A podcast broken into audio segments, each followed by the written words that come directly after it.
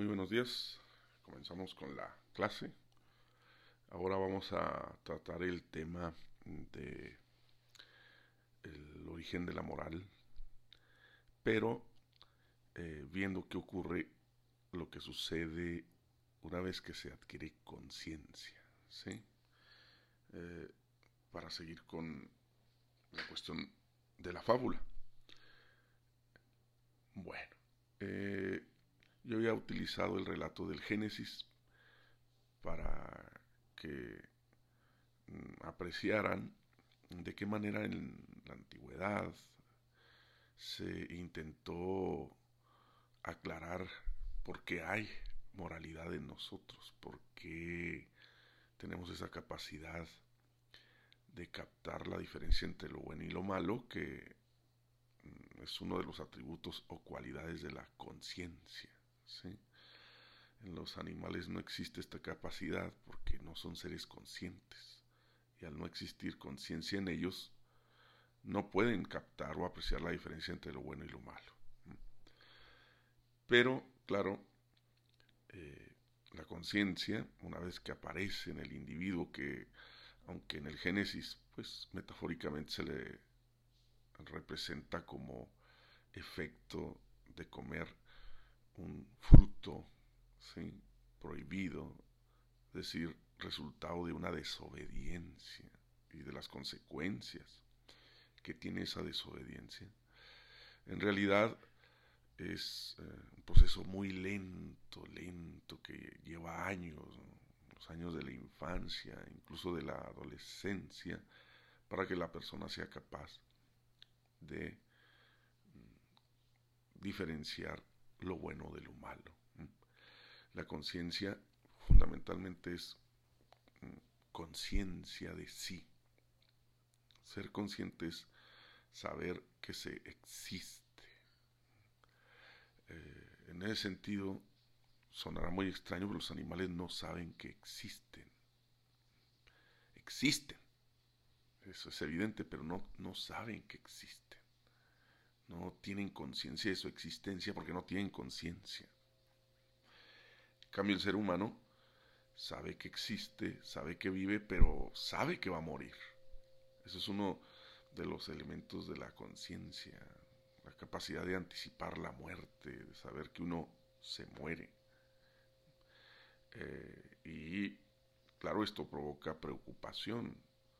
En cambio, los animales no, no se preocupan eh, porque van a morir, porque no tienen conciencia de que van a morir. Para ellos eh, la existencia se reduce al día en el que viven, a la hora específica en la que existen, en la que viven, en la que comen, en la que depredan o, son comidos. Y el ser humano no, el ser humano eh, tener conciencia, puede anticipar su propia muerte y preocuparse, obsesionarse con la muerte. De ahí que, como resultado de la preocupación por la muerte, de, tener la conciencia de que se va a morir, pues de pronto trate de imaginar qué pasa después de que se muere.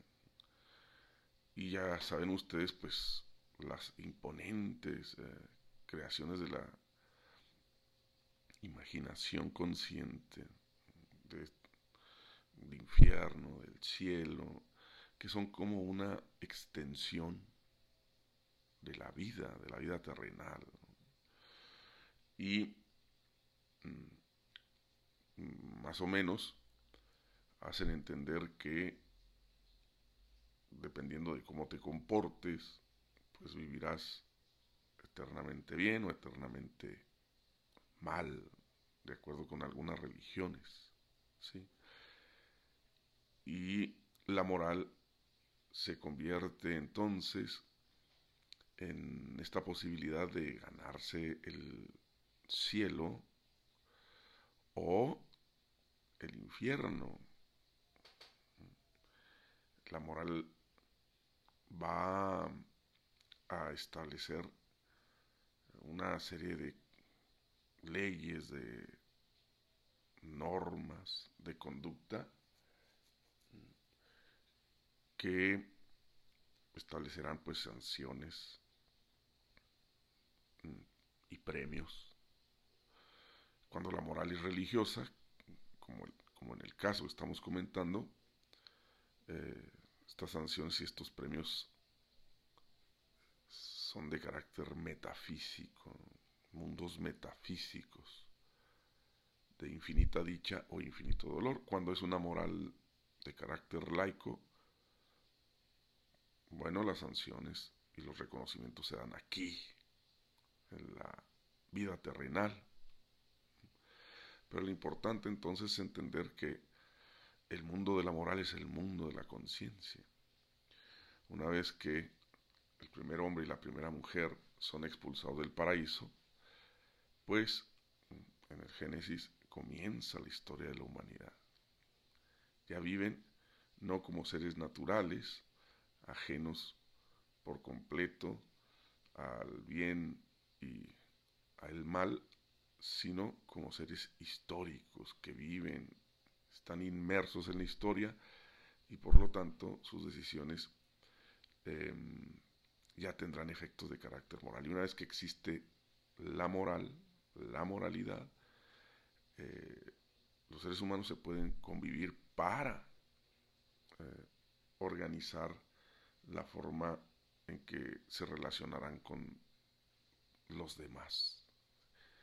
Si no existiera estas normas morales de organización, toda convivencia humana sería imposible, sería imposible. Y la fábula va a ser el vehículo que establezca mm, el conocimiento de las normas morales. Por eso eran un género literario tan importante. es la relevancia que la fábula tiene. Eh, la conciencia, además de ser eh, conciencia de sí, conciencia de la propia existencia, recordarán ustedes al filósofo René Descartes que decía pienso, luego existo. Pienso, luego existo. Es decir, la existencia como un derivado de, la, de saber que se existe, de tener conciencia de la existencia. Un lápiz existe, pero para sí mismo no existe porque no es consciente de su existencia, igual que una planta, igual que un animal. La conciencia pues también lucha, surge contra el inconsciente, contra los instintos naturales. Y esto es interesante, ¿sí? Eh, es como si la conciencia al ir apareciendo poco a poco, primero muy tímidamente, tuviera que imponerse, tuviera que eh, arrancar su derecho a existir al inconsciente. El inconsciente, eh, para utilizar el término de Sigmund Freud, es eh, o designa los instintos, los instintos naturales. ustedes se fijan, todo lo que pasa en el cuerpo es instintivo, la circulación de la sangre, el metabolismo, incluso la respiración, lo hacemos sin pensar, es instintivo, ¿sí? Y mm, cuando un bebé nace, es 100% inconsciente, no hay conciencia en él. Entonces la manera en que va a surgir la conciencia en el bebé es peleando contra ese inconsciente, poco a poco la conciencia va a ir ganándole terreno al inconsciente. De tal manera que llega un momento en que la conciencia se vuelve algo así como eh, el emperador de nuestro pensamiento, el gobernador de nuestro pensamiento, porque intenta dominar el inconsciente en la medida de lo posible. ¿sí? Habrá entonces parte de, que, de lo que somos, que somos de manera inconsciente, todos los procesos corporales, ya te digo, que ocurren sin que tú eh, pienses en ellos o estés atento a ellos, pero habrá otro otros elementos del inconsciente que la conciencia tendrá que gobernar y, a través de la moral. La conciencia entonces se convertirá en el representante, en el guardián de la moral. Hablando, por ejemplo, del impulso sexual, que en los animales es inconsciente, en el ser humano no. La conciencia luchará contra ese impulso poderoso de la sexualidad humana para eh, gobernarla, para trabarla, para mm, que tenga un cauce, una, un civilizado. Imagínense que las personas dieran eh, libre curso a su sexualidad, es decir, que hicieran caso a sus impulsos sexuales, pues no podríamos convivir. No, podríamos convivir porque se impondría la ley del más fuerte. Y entonces el más fuerte atentaría contra el pudor eh, de la otra persona porque quiere liberar instintivamente sus impulsos sexuales. Y así no habría sociedad. Entonces, ¿qué hace la conciencia? Lo que va a hacer la conciencia es refrenar ese impulso sexual. Ahí tienen ustedes el papel moral de la conciencia. Si Adán y Eva antes eran seres naturales que daban libre curso, libre expresión a sus instintos, a partir de la aparición de la conciencia y todo el juego moral, todas las reglas morales que esto implica, tendrán que aprender poco a poco a controlar su inconsciente, a controlar sus instintos. Y se ve claramente en el relato del Génesis cómo ya lo empiezan a hacer, cómo algo que era y sigue siendo natural, no hay nada más natural que la desnudez, nacemos desnudos, básicamente. De pronto eh, se convierte en un tabú, una palabrita que sirve para designar algo prohibido, algo prohibido. De pronto la desnudez tan natural se vuelve algo, ojo, eh, moralmente malo. Moralmente malo. Ese es el proceso de desnaturalización al que me refería en la clase síncrona. ¿no? es que dejemos de ser seres naturales, no, eso no es posible. Pero, claro, muchos elementos de la naturaleza que desde la perspectiva de la moral son inadecuados, vamos a tener que aprender a negarlos, a controlarlos, mm, para que la sociedad nos acepte. No hay sociedad en el mundo animal. Mm. No existe sociedad en el mundo animal. Cuando se habla de las hormigas y las abejas y, sus impresionantes sociedades, bueno, metáfora, Metáfora porque lo que hacen mm, las hormigas y las abejas lo han hecho igual siempre. No hay apenas variación en su comportamiento instintivo. En cambio, usted se fija en las sociedades creadas por la moral, la, enorme variabilidad que se puede apreciar en estas mm, asociaciones colectivas humanas. Por eso es bueno viajar, ¿no? Ahí te das cuenta de lo enorme eh, que es la diversidad de las culturas humanas. Es, enorme. Entonces, todo esto obedece a las diferentes moralidades que existen. Y aquí estamos otro tema interesante. No hay una sola moralidad. Por eso las fábulas son tan ilustrativas acerca de la manera en que los pueblos que crearon esas fábulas pensaban con su propio estilo la diferencia entre el bien y el mal. Parece un cliché, pero es importante decirlo. Lo que para unos es bueno en determinadas sociedades, para otros es malo. O en una misma sociedad, lo que antes era bueno, de pronto se vuelve algo malo. Un tema tan polémico como las conductas del machismo, pues nada más retrocedan en la historia 40, 50 años o incluso más recientemente.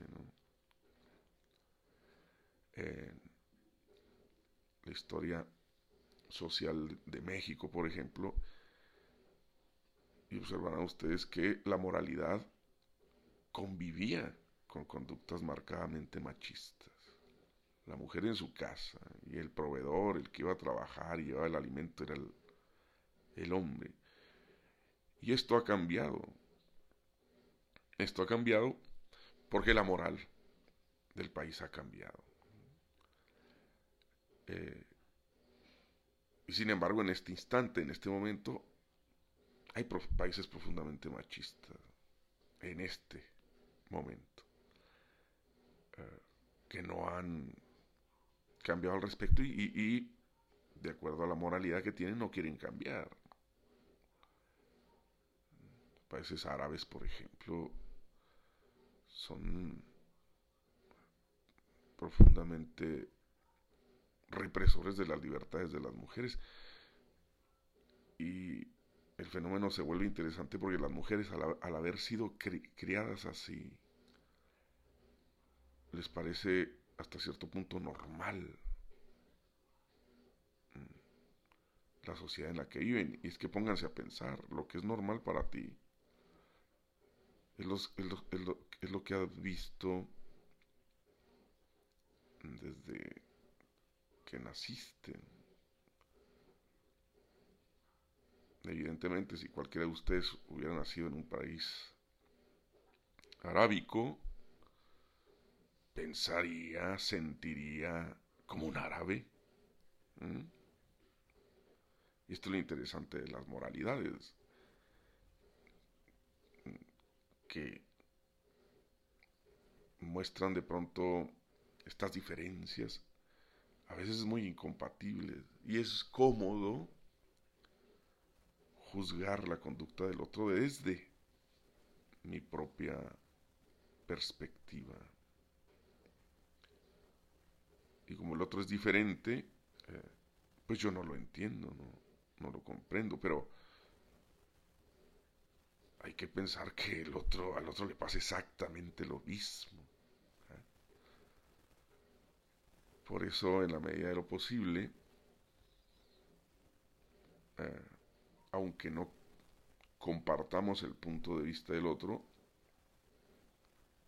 como personas civilizadas deberíamos hacer un esfuerzo por entender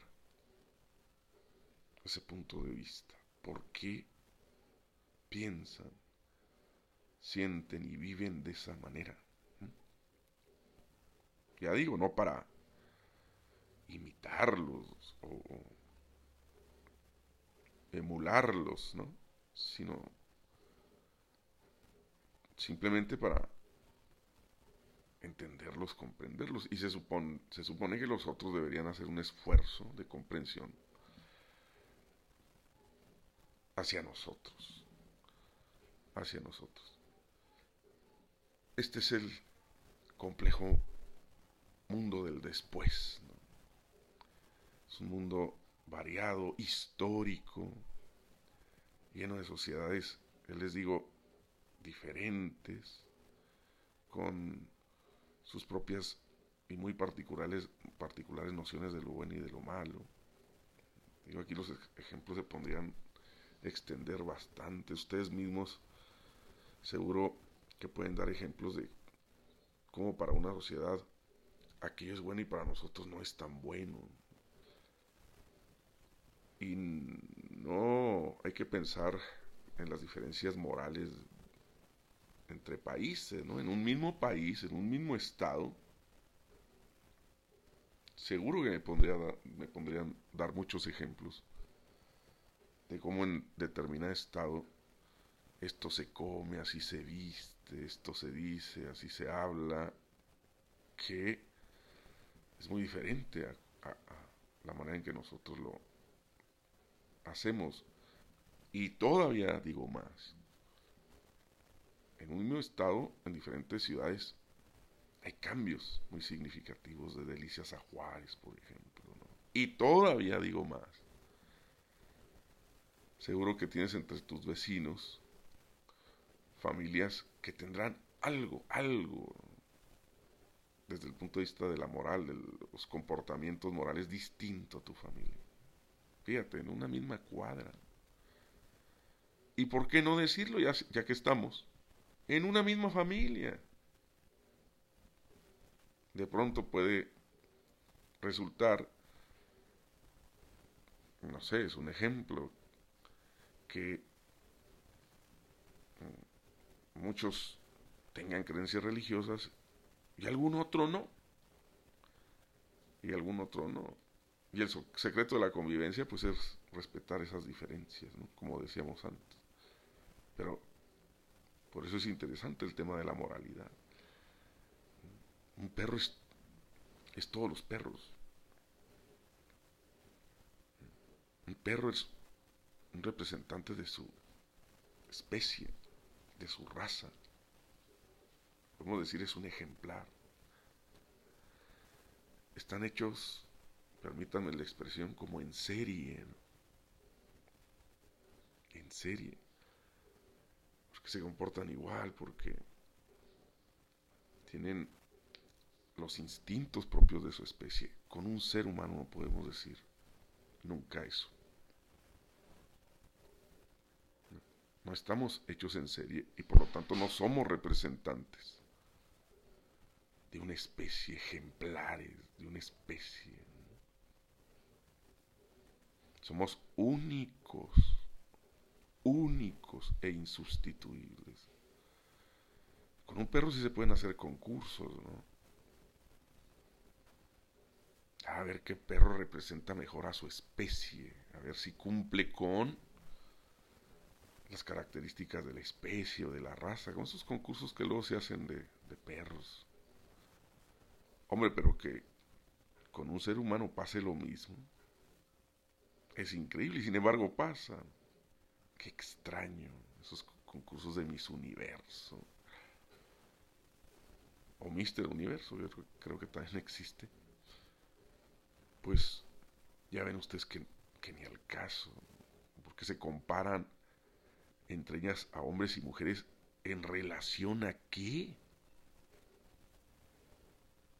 En relación a qué, si desde el punto de vista de la moralidad somos muy diferentes, a tal extremo de que no hay uno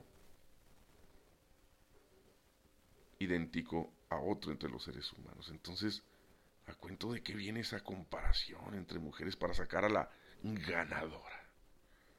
¿Con qué criterio? ¿Eh?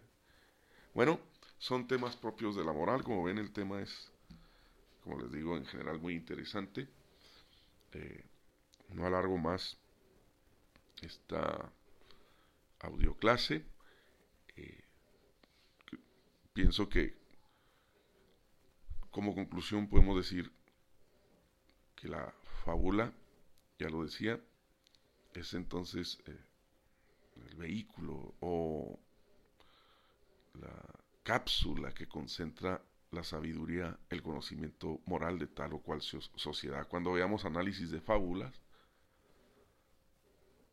trataremos de ver una o dos fábulas de sociedades distintas para que sepan eh, apreciar, ver cómo la fábula expresa el tipo de moralidad de esa sociedad que le escribió.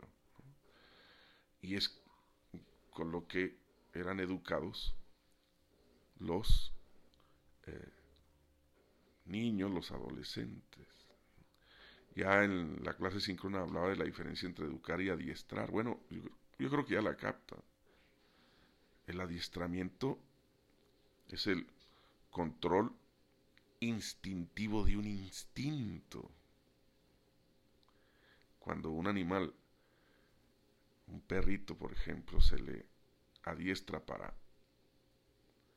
hacer sus necesidades fisiológicas fuera de casa o en un lugar determinado, él no sabe que lo hace porque es bueno o porque es malo. ¿Ah? Lo hace porque se le ha adiestrado con un proceso que se llama ensayo y error, ensayo y error, se practica, se practica, se practica, se practica. Y bueno, hay dos métodos.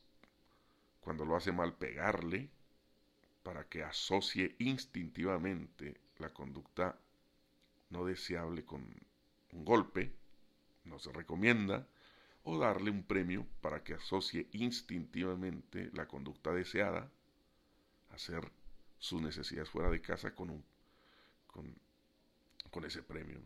El ser humano no. No se adiestra en ese sentido, se educa. ¿Cómo? Bueno, viendo las consecuencias moralmente malas de conductas indeseables, lo que no es capaz de hacer ningún animal, o percibiendo los eh, premios, los reconocimientos eh, moralmente buenos al hacer o practicar conductas buenas. Y tienen ustedes un poco la diferencia entre educar y adiestrar. A los animales se les adiestra, a los seres humanos se les educa. Bueno, continuaremos con esto eh, ya en los elementos de la fábula en lo sucesivo. Hasta pronto.